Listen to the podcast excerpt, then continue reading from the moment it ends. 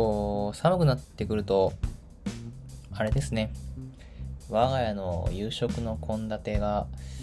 かなり高い頻度で鍋になります。鍋ってすごくないですか？冷蔵庫にあるちょっと中途半端に残っちゃった野菜とかを全部こう鍋に入れてなんかだしかなんか入れてグツグツっと煮込むとなんかわかんないけどすっごく美味しくなるんですよ。めちゃくちゃいいなと思って。多分で鍋って一人暮らしだからさこう1日で終わんないんですよね。2日3日ぐらいかけてこうちょっとずつ食べていくわけですけど。かれこれ3週間ぐらい連続で鍋してる気がしますね。もちろんとその同じ鍋じゃないですよ。ずっと同じ鍋とかじゃなくてその3日間かけて鍋を1種類食べて次の週また別の鍋をしてみたいな。別の鍋を基本的に味付け一緒なんですけど適当になんかだし入れて醤油かけてだし入れて みたいな。すっごい適当な鍋なんだけど適当な鍋だけどなんとなく美味しくできてしまうのが鍋ってすごいなって思いますね。あの基本的にあのこのパーラーやってる関係でお野菜が冷蔵庫の中でこう残っちゃってることがちょこちょこあってまあ、それをね、消化するのもなかなか大変なわけなんですけど、まあ、鍋にするとあっという間。で、なんとなく冷蔵庫に余っているお野菜と、何かこうお肉を買ってきて入れるんですけど、この前、近所っていうかまあ生活圏内に新しくできたお肉屋さんがあって、その鍋のために肉を買わなきゃいけないと思っていたから、たまたまそこのお肉屋さん、ちょっとまあついでに行ってみるかと思って行ってみて。で、なんか、鶏肉を買ったんだけど、鶏肉ってさ、なんかいろいろこう、グレードがあってね、私は一番安い鶏肉でお願いしたつもりだったんだけど、なんかこう、コミュニケーションがうまくいかなかったのか、あるいはこう、新装新あ新店舗だった、新しいお店だったから、まだちょっとスタッフさんがうまくこうう、あれできてなかったのかわかんないけど、なんつうのかな、中ぐらいの、まあ、美味しい鶏肉を買ってしまったのよ。ちょっといいお値段のやつ。もう買った後に気づいて、帰り道で、あれ、そういえばあの値段のってなんかおかしいなと思って気づいたんだけど、まあでも買っちゃったもんはさ、しょうがないしさ、まあそこからね、戻って、ね、ちょっとこれ違ったんですけどっていうのもなんかさ、めんどくさいじゃないですか。まあいいかと思って。で、その日そのままね、買ってきた鶏肉、鶏もも肉よ。一枚肉をこう、ぶつ切りにして、鍋にボペーって適当に入れて、グツグツっと煮込んで食べたんですけど、これがめちゃくちゃうまくって、鶏肉が。鶏肉って、いつもすっごい安い、一番安い鶏肉しか買わないし食べないけど、パーラーでも使わないしさ、鶏肉ってね、最近あんまり、そんなに自分のためにしか買わないから、そんないい鶏肉買ってなかったんだけど、やっぱ鶏肉もいい鶏肉買うとめっちゃ美味しいんだなと思って。たまたまこう、何かこう、なん事故で、ちょいつもよりちょっと高いやつを買ってしまったけど、それはそれでいいなと思ってですね、すごくこう、それだけで 豊かな気持ちの、この3日間の夕食だったんですけど、その鶏、その鶏肉鍋みたいなのをね、さっき食べ終わってしまって。いやインドネシアにいた頃なんかはね、鶏肉しか食べてなかったですからね。もう、あの国は豚肉とか牛肉とか全然ない国なんで、ほぼほぼ毎食鶏肉、鶏肉、鶏肉で、鶏肉ばっかでしたけど、やっぱね、日本の鶏肉が一番美味しいんじゃないかって気がしますね。うん。はい。今日はなんかいろいろ話すことあるんで、オープニングトークはこれぐらいにして、そろそろやっていきましょうか。では、喫茶結社のラジオ、始まります。喫茶結社のラジオカウンター席より愛を込めて。こんばんは。この番組は進出鬼没の喫茶店、喫茶結社がお送りするラジオの中の喫茶店です。喫茶店のカウンター席でマスターとおしゃべりするようなラジオをコンセプトに、カフェ喫茶店の話や実店舗開業を目指す道のりの実況、皆様から寄せられたマスター聞いてよって話も適度に合図を打ち、涙あり、笑いあり、桜ありやらされて毎週金曜22時頃のド、Spotify、サウンドクラウド、ポッドキャスト等でお送りしてまいります。はい。先週ね、お休みさせていただいて、大変申し訳ないなという気持ちでいっぱいでございます。なんかね、このところラジオ休みがちなの良くないよね。うん。良くないと思っているので、今後は気をつけていきたいと思ってます。はい。すいません。まあ、各言う、そんなね、いろんな、まあ、この後もね、その話をするけども、ちょっとまあ、いろいろバタバタしていたのも、ちょっとちょっとちょっと一段落ついたかなというところで、今日はのんびりラジオでいきたいと思います。今夜の一杯は、えー、モーニング三姉妹の純喫茶ブレンドいただいております。ああ。あの、あれですね、喫茶結社コラボのモーニング三姉妹フィーチャリング喫茶結社でコラボした喫茶結社がブレンドしたまあ要は自分でブレンドしたやつを飲んでるわけなんですけど美味しいですね。我ながら。うん。コーヒーだ。さて。まずこのコーナーからいきますか。今週の喫茶結社このコーナーは今週1週間を振り返って喫茶結社の活動がどんな感じだったのかを振り返るコーナーですはい、ということでですね、今週はもうね、盛りだくさんでしたね。今週はね、まあ、パーラーもあったんだけど、その前にね、身分で会いましょうの話をしましょう。えー、この前のですね、12月2日、3日、金土曜日2日間にかけて、えー、身分はですね、アンフルネさんと身分木蓮、スタ会場を使ったまあ、マルシェイベントですね、身分で会いましょうというイベントを開催いたしました。えー、来てくださった方、気にかけてくださった方、本当にいつもありがとうございます。まあ、このイベントはもう先週とか、まあ、前回もなんかお話ししたような気がするんだけど、アンフルネさんが旗揚げ、旗揚げというか、肌振り役になって、えー、ポタポタさんと喫茶結社の3人で企画運営というところと、他方面からいろんな方を呼び、アンフルネさんとミンモクレイさんの2つの会場を使って、同日イベントを行うというようなマルシェイベントだったわけなんですけれども。なんかね、どうなるのかなと思いつつ、蓋を開けてみたらいろんなたくさんの方に来ていただいて大盛況でございました。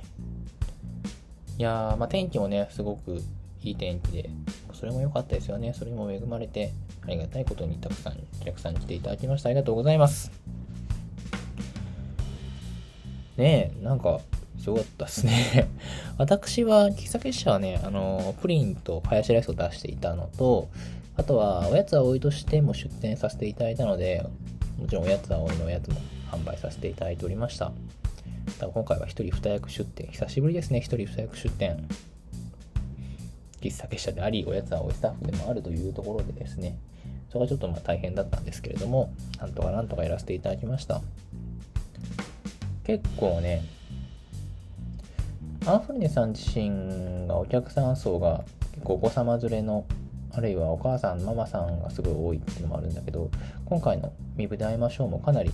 そういうお子様連れ、ご家族の方、ママさんみたいな方がたくさんお見えになってですね、いつもパーラーとか、あるいはポタポタさんの営業の時でもそうかもしれないけど、ちょっと違う客層というか、この人たち、こういう方々にいるのってなんか新鮮な感じだなって思いながらやっておりました。からね、なんかそのすごく印象的だったのが、パーラー元井ポタポタさんもそうだけど、木蓮の常連の方とか、あとは身分の商店街の方とかに今まではさこのうちのね木蓮の店長であり店長のそのまりえさんがイベントを打ってそれでお客さん人が集まるってことはいっぱいあったんだけどそうじゃなくてまりえさんがいないところでイベントをやってまた人が集まるっていうのもすごいいいねそしてそのまりえさんが集めるのとはまた別のちょっと違う客層っていうのもすごくいいねっていうふうにおっしゃってくれて、その言葉がね、私的にはすごく今回2日間やって一番報われたというか、昔から身分を見てきた人がそういう風に言ってくれるっていうのはとっても嬉しいなぁなんて思いました。よかった。なんかね、売上的なところで言うと、パーラーはもまあ、用意したものを全部売って売って売って売り切ってむしろ全然少なかったんじゃないかってくらい売ってしまったんですけれども結局トータルでねアンフルネ会場ミボモクレン会場合わせてまあ概算だからわかんないけど2日間で400から500ぐらいお客さん来てくれたのではないかなというところでございます。わかんないけどね。この計算がどこまで合ってるのかちょっと私にはわからないんですけれども。だからね本当に。だからさ常連の方とかもさ来てくれた方パーラーのね常連の方でも来てくれた方何人もいたんだけど結構混み合ってたからむしろ入らないという選択をしたお客さんも多かっただろうなって思ったんですよね。そこは本当に単純に申し訳ないなと思う一方でね。まあでも確かにパーラー特にパーラーのお客さんは割とゆっくりのんびり喋りたいとかゆっくりしたいって方も多いからもしかしたらあの混雑を見てちょっとなって思った方もいるのかなと。もし私私がお客さんだったらちょっと入るとためらったかもしれないってぐらい結構混んでたので本当にそこで入らないという選択をさせてしまった方には非常に悪いことをしてしまったなとは思うんですけれども。でもねうん。今回はそうあのー出店者としてムーンサンスターさんともみさんをねお呼びしてもちろんご本人は岡山の方なんで全然来れないんだけどアロマを送っていただいていつもパーラーではさ香り付けにあのおしぼりの香り付けに使っているので縁があるというかパーラーのお客様には馴染み深いけれども実際ミストとして販売したことはなかったので今回ミブでこうやって販売させてもらってこれがまたねパッケージめちゃくちゃ可愛かったんですよ。もうね 本当にすごかった。でさそのともみさんもさすごい人だからさなんかちゃちゃんとポップとかもバキバキに作ってきてくれるわけですよ。もうなんか本当にかっけえなって思って。もう僕はそれをただ置くだけでそこでこのムーンサンドスターベナツのゾーンが出来上がるっていうさ世界観がもうね完璧だった。すごかったな。ね。っていうのもあったりとかあとは喫茶結社の販売ブースでさそれこそモーニング三姉妹とのコラボで作ったグッズとかも置いて販売させてもらったりとかもしたわけですよ。それこそ今私が飲んでるね純喫茶ブレードとかも販売してたわけですよ。でそれを手に取ってくれたりとかさあのパーラーとかね常連さんがさ買ってってくれたりとかするわけですよ。それがまた嬉しいよね。私の推しを私を推してくれる人が買ってくれてるみたいな感じのさ感動があるわけですよ。なんとも尊いなと思って。いや本当にありがとうございます。でもちろんねおやつは多いね。今回すごかったのはその前日にハヤシライスの仕込みをして次にプリンの仕込みをして早朝に今度おやつ葵に工房に出向いてお団子蒸してからえっ、ー、とモクレンに行くっていう。めちゃくちゃ仕込むじゃんみたいなのをね2日間やってたんですけど。ハヤシライスプリン団子。ハヤシライスプリン団子みたいな感じ。いやなかなかハードだったんですけどまあでもその甲斐あってねおやつ葵はもう準備したもの早々に売り切ってしまってね。むしろ本当にそれも楽しみにしてくださってけど買えなかったっていう方に非常に申し訳ないなという気もするんだけれども。ね。でも初めての場所初めてのイベントであれだけこういろんな方が来てくれる中ですごいスピード感で買っていっていただけたのは本当にありがたいし葵さんすげえなって常々思います。本当に。おやつ葵ってすげえなだからさ、その、そんな混むと思ってなかったからさ、ハヤシライスとプリンっていうさ、喫茶結社のフル装備で買ったわけで、それプラスおやつ葵の販売もっていうのがすごい最初の方は結構わちゃわちゃしちゃって、これやばいかもって思っちゃったんですけど、でも今回、木蓮会場はそのポタポタさんがね、コーヒー要員というか、コーヒーを入れてくれる人として入ってくださってて、で、ポタポタさんのブレンドのルリーもそうだけど、アンフルネさんのプリプレパレか、プレパレとか、うちの夜明け前とかも持ってってくれて、嬉しいよね。この自分とこのブレンドをさ、人が入れてくれるってすごい面白くてさ、なんかね、やっぱりこう、ポタポタテイストの夜明け前になってるのが面白いんですよね。いやそういうのがあったから、私はもう安心して背中を任せたっていうか、もうドリンクはもう全部任せてるから、もう、だからそういう意味ではすごい安心安全というか、めちゃくちゃやりやすかったんですよね。ね、本当にありがたいですね。カウンターに朝ポタポタの常連さんとかもいっぱい来てくれるしさ、あそこでね、また、月曜やってる喫茶結社ですみたいな感じでこうつながりができたりするのもさ本当にありがたいしさいやーもうねなんかすごい濃い2日間でしたねうん唯一心残りがあるとすればもう全然アンフルネ会場に行けなかったっていうね そこだけが心残りですねもう本当に行きたかったないやーご来場いただいた皆様あるいはねこう出店者の皆様もね、本当にお疲れ様でした。ありがとうございました。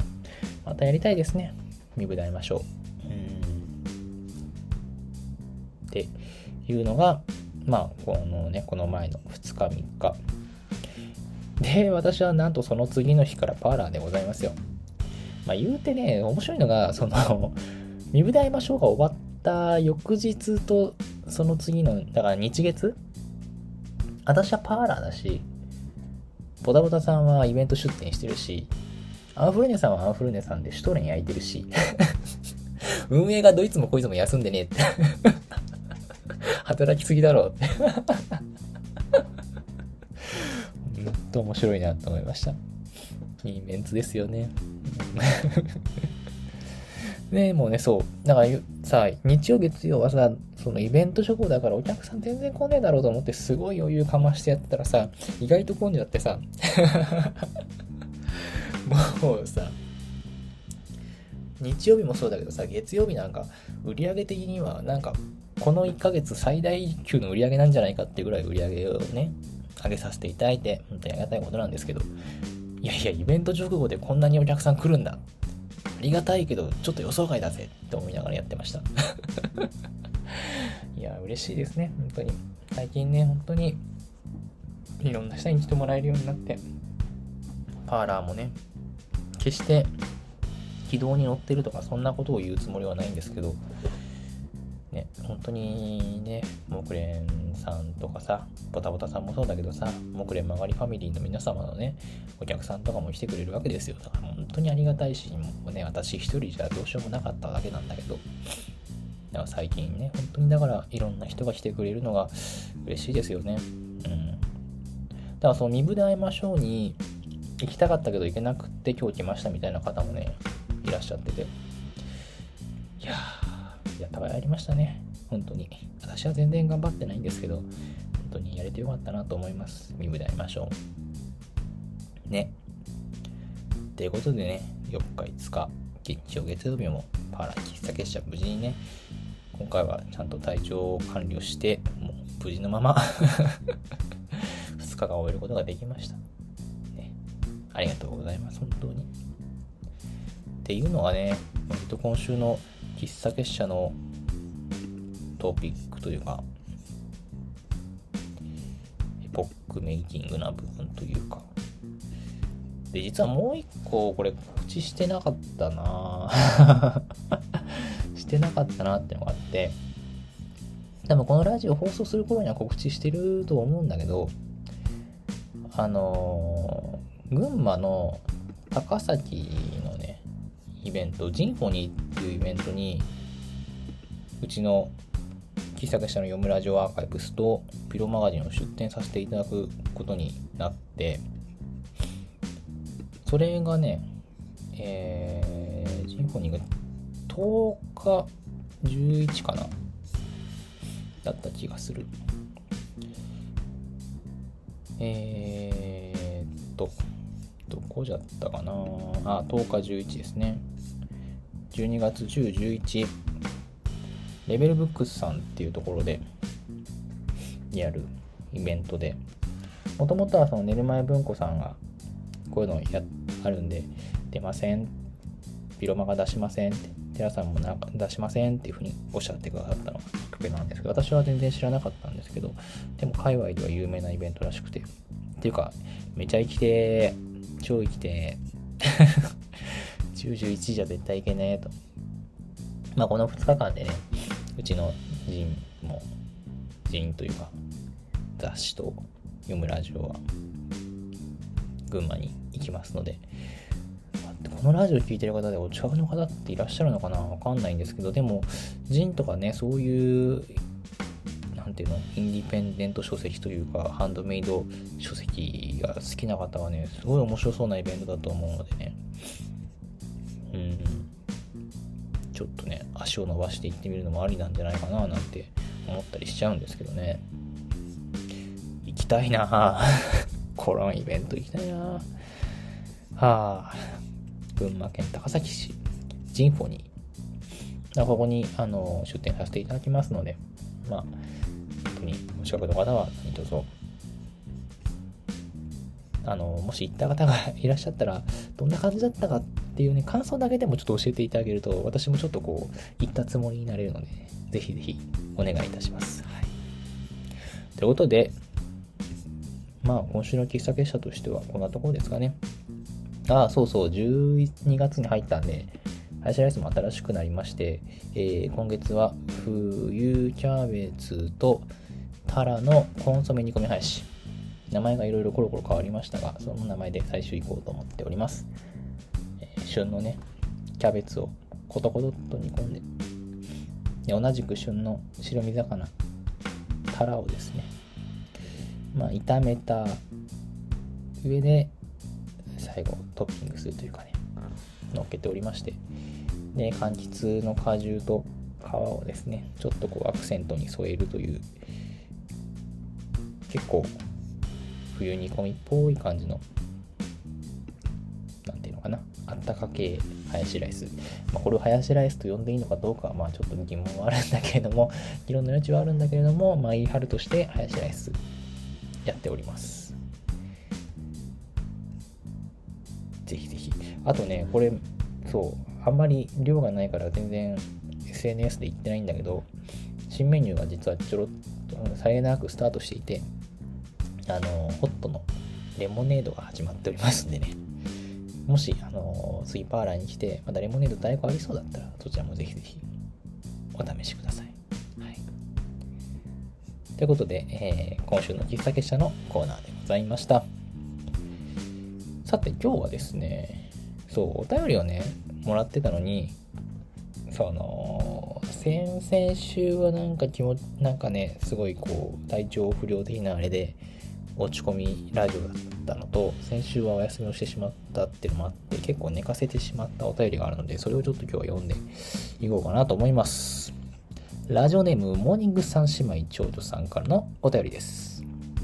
マスターこんばんは。もう季節はすっかり冬ですね。ラジオでお話ししていたおでんにご飯が合うのか論争。私は冷凍讃岐うどんをだしおだしに入れて、七味や本舗の山椒が効いた七味をかけて食べる一票です。これずるくない？これずるくない？おでんにご飯が合うのか論争でうどんを入れますって、これ美味しいに決まってるじゃない？いいなそれは美味しいですよ。これは美味しい。七味もね、いいと思います。すいません。続き読みます。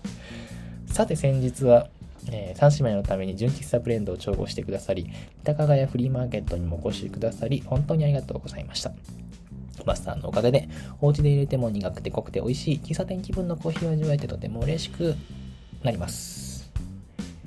マスターに質問です。今回のブレンドは3姉妹それぞれが朝食のパンに合わせたイメージがありましたが、マスターはコーヒーと一緒に食べるならどんなパンが好きですか？また、パン屋さんに行くと必ず買ってしまうパンなどはありますか？パンの種類や合わせたいコーヒー豆の種類や飲み方を教えてください。過去、純喫茶ブレンドに限らず OK です。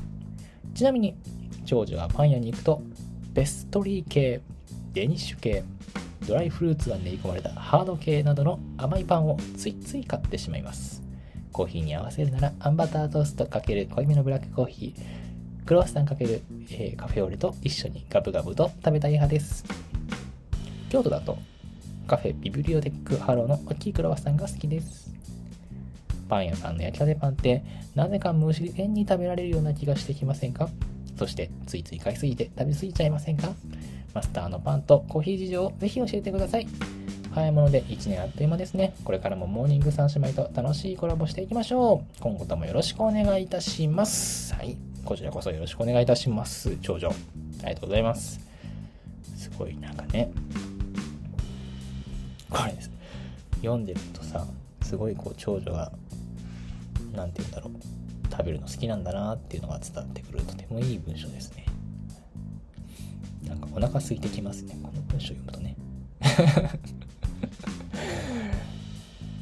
えっとそうこの間もねその身振り会いましょうで出展させてもらいましたけどねモーニング三姉妹をねいろいろとコラボさせてもらって本当にありがとうございます。ということでですね、今日はそんなモーニング3姉妹の長女からのお便りで、パンに合わせるならどんなコーヒーが？違うな。パン、パン、パン屋さんに、まずコーヒーと一緒に食べるならどんなパンが好きか。また、パン屋さんに行くと必ず買ってしまうパンはあるか。はい、この2つがね、今日のお便り質問ということでですね、なんだろうね。コーヒーと一緒に食べるならどんなパンが好きか。これさ、私このお便りで考えるまで全然自覚してなかったっていうかあんまりピンとしなかったんだけど、私ってあんまりパンとコーヒーを合わせるっていうのは考えたことなかったなと思いまして。意外と。っていうのも、あの、朝食は私はパン派なんですよ。ご飯派ではなく。朝ごはんはパンを食べたい人なんですけどなんだろう紅茶なんですよね紅茶パンみたいなもうこれは実家にいる時からずっとそうでなんかちの母親がそうだったからなんだけど朝は紅茶とパンを食べるみたいな。でパンは朝食べるものみたいなのがあるから何て言うんだろう。あんまりこうコーヒーが入る余地がなかったんですよ。パン紅茶みたいなのがもうセットだったから。だからむしろ紅茶に合わせるパンならこれみたいな感じの、まあそういう考え方はあんまりしてなかったかもしれないけど、パンは紅茶と一緒に食べるものでしょうぐらいのテンションだったんですよね。考えてみたら。だから、逆にコーヒーと一緒にパンを食べるシチュエーションって結構限られてて、それこそ喫茶店でモーニング行くとかぐらいしかないんですよね。家でコーヒーとパンを一緒に食べるっていうシチュエーションはね、ああ、唯一あるのが、サンドイッチ、オープンサンドとかを食べるときは、コーヒーと一緒に食べるみたいなのはあるかもしれない。なんかそれは朝ごはんじゃないからなんだけど 昼ご飯とかにこうサンドイッチを食べるときにコーヒーと一緒に合わせるみたいなのはめちゃくちゃあるかもしれないですね。うん。なんだろう。だからその話に行くと、コーヒーと一緒に食べるなら、割とこの喫茶店のモーニングで出てくる角食パンとかすごい合わせてる。合わせてるっていうか、一緒に食べてる印象、記憶があるな。で、割と、その食べ合わせは結構好きなので、なんだろうね、コーヒーと一緒に食べるならどんなパンが好きか。うーん、難しいな。パン屋さんに行くと必ず買ってしまうパンはね、ソーセージパンめちゃくちゃ好きなんですよ。なんか、安いウインナーロールみたいなやつもそうだけど、なんか大体、あるじゃないですか、惣菜パンの一つみたいな感じで。あれが結構好きでね。割とかなり高頻度で、基本的にそう朝ごはんは食パンとソーセージを茹でて食べるみたいなそういう生活をしてる人だからなんか割とつい手が伸びてしまうっていうのもあるんですけどね。あとカレーパンとかも好きで、そう。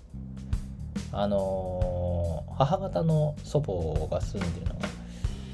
住んでるっていうかもう住んでたのが、あの、千葉県なんですけど、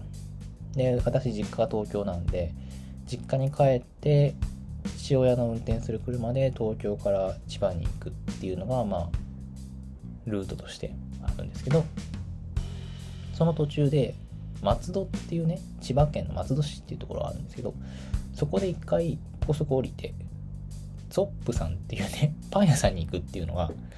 なんかルーティンとかしててそれそこがめちゃくちゃカレーパン美味しいんですよ。東京駅の中にも入ってるんですけどなんだろう。結構衣がしっかりとガリッとこう歯ごたえのあるガリッと系カレーパンなんですよ。でちゃんとカレー中のカレーもねめちゃくちゃ美味しいんですよ。パンも美味しい。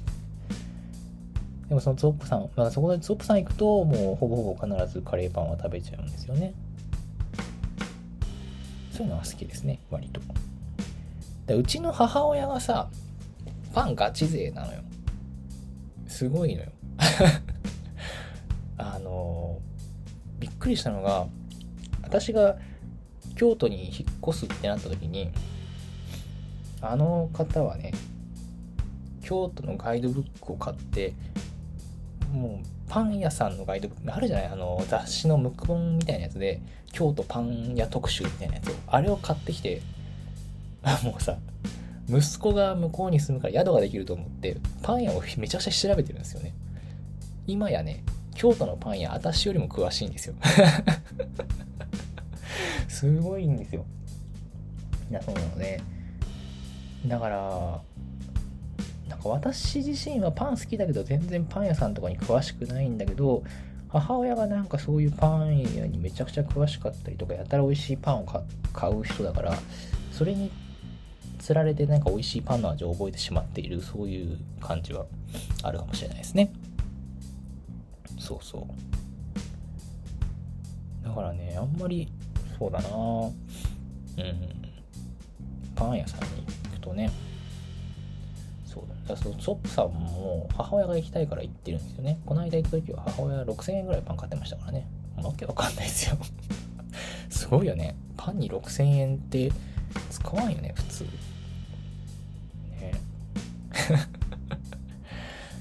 あとね、私はその食パンがめちゃくちゃ好きで、角食パンが特に好きなんですよ。結構食パンって割ともう違いが如実に出るじゃないですか。そのシンプルなところで。そういうの食べ比べるってほどじゃないけど、なんとなく、あ、このお店の食パンこんな感じなんだ、みたいな雰囲気でなんか分かってるような顔して食べるのが好きなんですけど、必ずってことじゃないけど、割と食パン売ってたら買いたくなっちゃいますね、パン屋さん。だから一回、そう、このラジオ聴いてる人の中にね、知ってる人いるかわかんないんだけど、東京で喫茶結社を立ち上げる前よ、一回だけ食パンを食べ比べる会っていうのをイベント的に開催したことがあって、都内何か所かの有名パン屋さんを私が朝からキャリーケース引きずりながら巡って食パンを1斤ずつ買い集めてで夜に場所借りて食パンを並べて食べ比べるっていう会があってそういうイベントを企画して。そのイベントもずっこけたんですよ。来てくれたのお客さん2人で僕含めて3人だけでやったっていうね。なんだけど、めちゃくちゃ楽しくて。だってさ、有名店の角食パンがね、角食パンだけじゃないんだっけ、あの時。なんか、でも基本角食パンだった気がする。角食パンがこう4種類とか5種類とか並べて、それをこう切ってさ、ジャムとかつけながらさ、焼いたり焼かなかったりしながら食べ比べるわけよ。めちゃくちゃ楽しいのよ。3人しかいなかったからもう、イベント的にはもう全然大失敗なんだけど、とにかく楽しくて。あの回はね、伝説だったね、私の中では。またやりたいかって言われると、ちょっと大変だなとか思っちゃうけど すごい楽しいイベントだったんですよ。いや、そういうのやっちゃうぐらい食パンは割と好きかな。クロワッサンも好きですけどね。うん。クロワッサンもすごい好き。アンパンとかも好きですよ。ダメだ、どんどん、好きなパンをどんどん喋っていく回みたいになっちゃってますね。そうだなあ、でも、こしあんで桜の花びらの塩漬けがこう上にちょんって乗ってるあんパンあれ売ってたら必ず買っちゃいますね。好きなんですよ。あれ。こしあんパ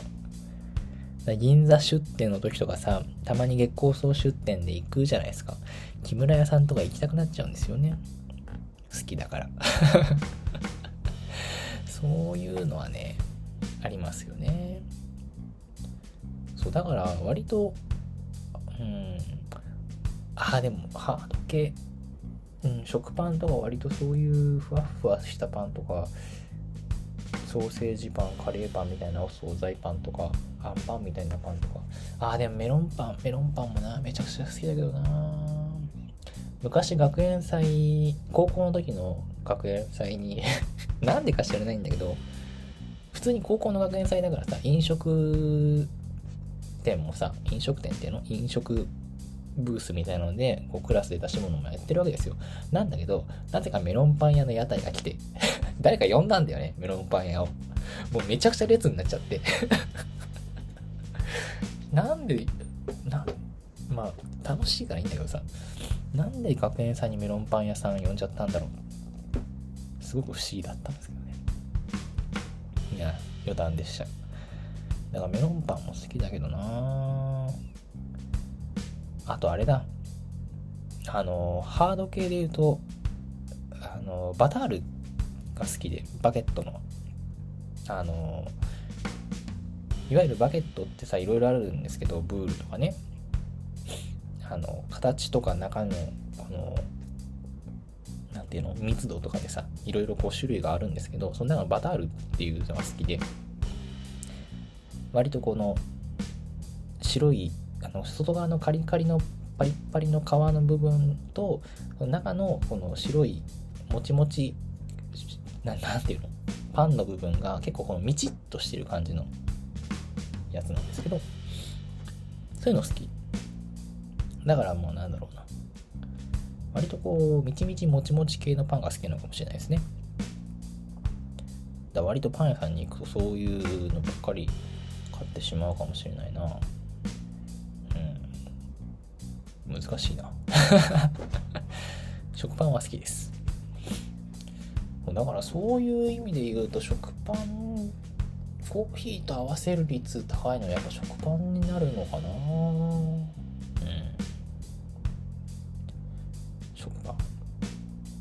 ン食パン with レタス with ハムみたいな感じでサンドイッチにしてたりとか。あとはねモーニングとかで食パン with バターみたいな感じで食べることが多い気がしますね。うん、そういう食べ方をする時にやっぱりコーヒーとして合わせるのはやっぱ朝入りのものよりもちょっと深入り。それこそモーニング3姉妹じゃないけど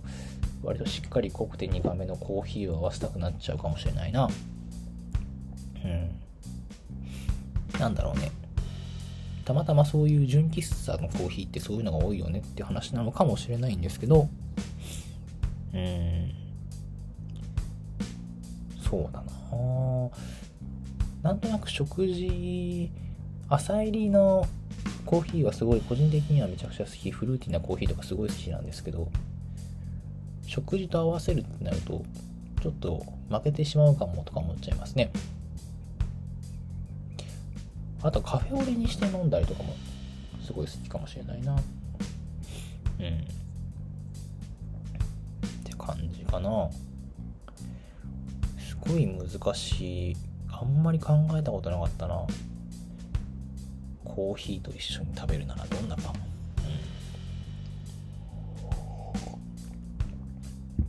でもカレーパンとかも理屈で言えばコーヒーとめちゃくちゃ合いそうな気がしますよね。カレーパンのカレーのその油ぎっしゅな部分をこうコーヒーで流せるみたいな。うん。でも美味しそうだな。コーヒーと一緒に合わせるならどんなパン食パンかな。食パンもさあの山形食パンとかさいろいろあるじゃないですか。私あの角食っていうのが好きで。わかるかい？この真四角のやつ。そうね。山形食パンも好きなんだけど、焼いた時に、あの、山の部分がパリパリってなるのがあんま好きじゃないんですよ。だもちもち系パンが好きなんですよね。そう。そうね。あのー、銀座にあるセントルザ・ベーカリーっていうめちゃくちゃ有名な食パン屋さんがあるんですけどそこの山形食パンはもうめっちゃうまいですで隣にカフェが併設されててそのカフェで食パンのモーニングみたいなのが食べられるんですけど、めちゃくちゃうまいです。ぜひ銀座に行った際には並んで、並んで食べる価値があります。懐かしいなセントルザベーカリー最近行ってないな。まだあるよな、ちゃんと。そうですね。うん。からまあ、そうなると、食パン、バター、食パン、レタス、ハム、みたいな感じで合わせるのは好きかもしれないですね。クロワッサンも好きだけどね、なんかダメだな。結構基本ってパン、パン好きだからな。割と何でもパンは食べちゃうからな。うん。京都もね、なんか、うん、めちゃくちゃ美味しいパン屋さん多いから、もう本当に全然わかんないんですけど、うん、なんかね、いいですよね。こうね、寝る、寝る前さんのね、長女、そう、モーニング三姉妹長女のね、寝る前さんのさ、パン屋さんの焼きたてパンって無限に食べられそうな気がしませんかって。確かにな無限に食べられる気するよなで、買いすぎちゃいますよね。食べ過ぎちゃいますよね。めちゃくちゃわかります。うん。そうね。なんだろうね。なんであんなに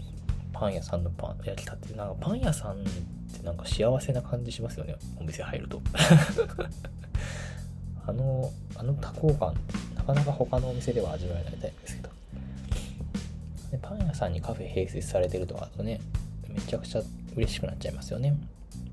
いやなんかこの質問で意外と考えなかった考えて今まで考えてこなかった部分が改めてなんて浮き彫りになったというか考えるきっかけになったんでね本当に面白いなそうね、でもパンと合わせるコーヒーってのもね、楽しいですもんね。うん、美味しいしね。せっかく京都にいるから、もうちょっとこの道を探求してみるのもいいかななんて思いました。長女、ありがとうございます。今後とも何卒吉田にお取り計らいくださいませ。はい。ということで、今週のトークテーマ、今夜のトークテーマはですね、パンとコーヒーの話でございました。喫茶結社のラジオではお便りを募集しております。お悩み、質問、最近ハマっていること、マスター、聞いてほしい話なら何でも OK です。メッセージが採用された方には、喫茶結社のラジオオリジナルステッカーを差し上げます。ラジオのキャプションのリンクからぜひぜひお送りくださいませ。また、ラジオの収録後記や写真などをノートの喫茶結社のラジオのマガジンに掲載しております。ノートで喫茶結社と検索していただきますと出てくると思うので、こちらもどうぞ合わせてお楽しみください。さて、それでは今夜のお別れの一曲のコーナーです。この番組では毎週お別れの一曲をご紹介しております。ネットラジオなので実際に放送することはできませんので、勝手に検索して聴いてくださいね。ノートのラジオのページや Spotify のキャプションにはリンクを貼っておきますので、そちらからもどうぞお楽しみください。ということで、えー、今夜はですね、えー、そのモーニング三姉妹長女、寝る前ぼんごさんからですね、リクエストいただいております。ご紹介しましょう。今夜の一曲のリクエストは、大橋トリオ、ミルクとシュガー、デュエット with、えー、上白石萌音です。モーニング三姉妹でシェアしているプレイリストのうちの一曲です。この曲は3人でお散歩している時に流れてそうな BGM として、えー、次女がおすすめしてくれて、それからは3姉妹お気に入りの曲となりました。落ち着いた少しスモーキーな感じもしつつ可愛らしさもあり、この冬の朝にもぴったりの曲です。ミュージックビデオにも癒されるので、ぜひぜひ聴いてみてください。ということでありがとうございます。この曲さ、全然私知らなかったんですよ。大橋トリオ自体はなんか昔ちょろっと聞いたことあって、ああ、いい曲だなぁ、いい曲、裏フだな、ぐらいの認識だったんですけど、この曲全然知らなくて。てか最近大橋トリオも全然聞いてなかったので、ノーマークだったんですけど、めっちゃくちゃいいですね、この曲。すっごいいいなと思って。なんかね、よかった。いや、この、この曲をモーニング3姉妹が持ってくるあたり最高じゃんと思いましたね。ぜひね、モーニング三姉妹いつかどっかでポップアップ喫茶店とかやって、その時の BGM にでもしてほしいぐらいの、本当にいい曲ですね。なんかね、なんだろうね、大橋トリオが歌う前のはわかるんだけどさ、上白石萌音ってすげえめちゃくちゃ歌うめえじゃんって思いながら聞いてました。あとね、このミュージックビデオも癒されるっていうから見て見てみたんですけど、なんかすごくこう、わかる、癒される。癒されるっていうのは何かこう、なんていうの？癒すぞーって感じの、そういうミュージックビデオなのではなくて、すごくこう自然体で力の抜けた大橋トリオとか上白石萌音の2人のレコーディング風景がね、収録されてるミュージックビデオなんですけど、それが本当にこう、なんだろう、見てるこっちがほっこりするというか、すごくこうリラックスしてる感じが癒されるというか、可愛らしさもありね。それがすごくいいなと思いました。ね、なんか、いい曲ですね。なんだろう、この、この良さをどう伝えればいいんだろう。でもなんか曲の展開がすごくこう、面白いですね。なんだろうね。うわー、5位。この曲いいな。なんかこう、本当にお散歩してる時に流れてそうなぐらいのこのミディアムなテンポで。で、すっごいどちゃくそ明るいってわけでもないし、めっちゃ暗いってわけでもない。平熱よりちょっとプラスなんだ5分ぐらい高いみたいな感じの。なんか朝起きて聞いたらすごく元気元気が出るっていうのとまた違うのかな。なんかいい一日を過ごせそうな健やかな一日を過ごせそうな曲だなと思いながら聴いてました。いやこれはねいい曲です。とても好きな曲ですね。ありがとうございます。ということでね、いやー、なんか本当にこうやっていろんな人からいろんなものをおすすめしてもらえるのは本当に楽しいですね。うん。そしてね、またこの時代便利なもんでね、検索すればすぐに音楽が聞こえる、聞けるようになるわけで。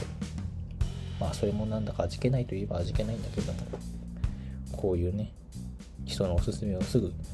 聞くことができるというのはとても便利というか嬉しいですね。はい、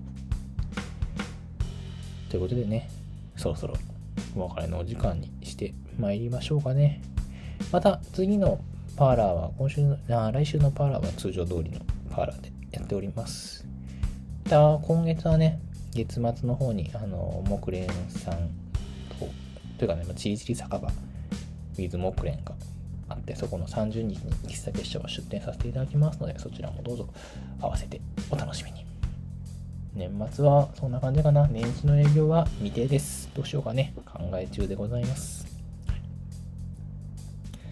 はい。ということで、そろそろお別れにしてまいりましょう。それでは今夜のお別れの一曲は、大橋トリオで、ミルクとシュガー、デュエットウィズ上白石萌音。それでは皆様、今宵も素敵な夜をお過ごしください。またね。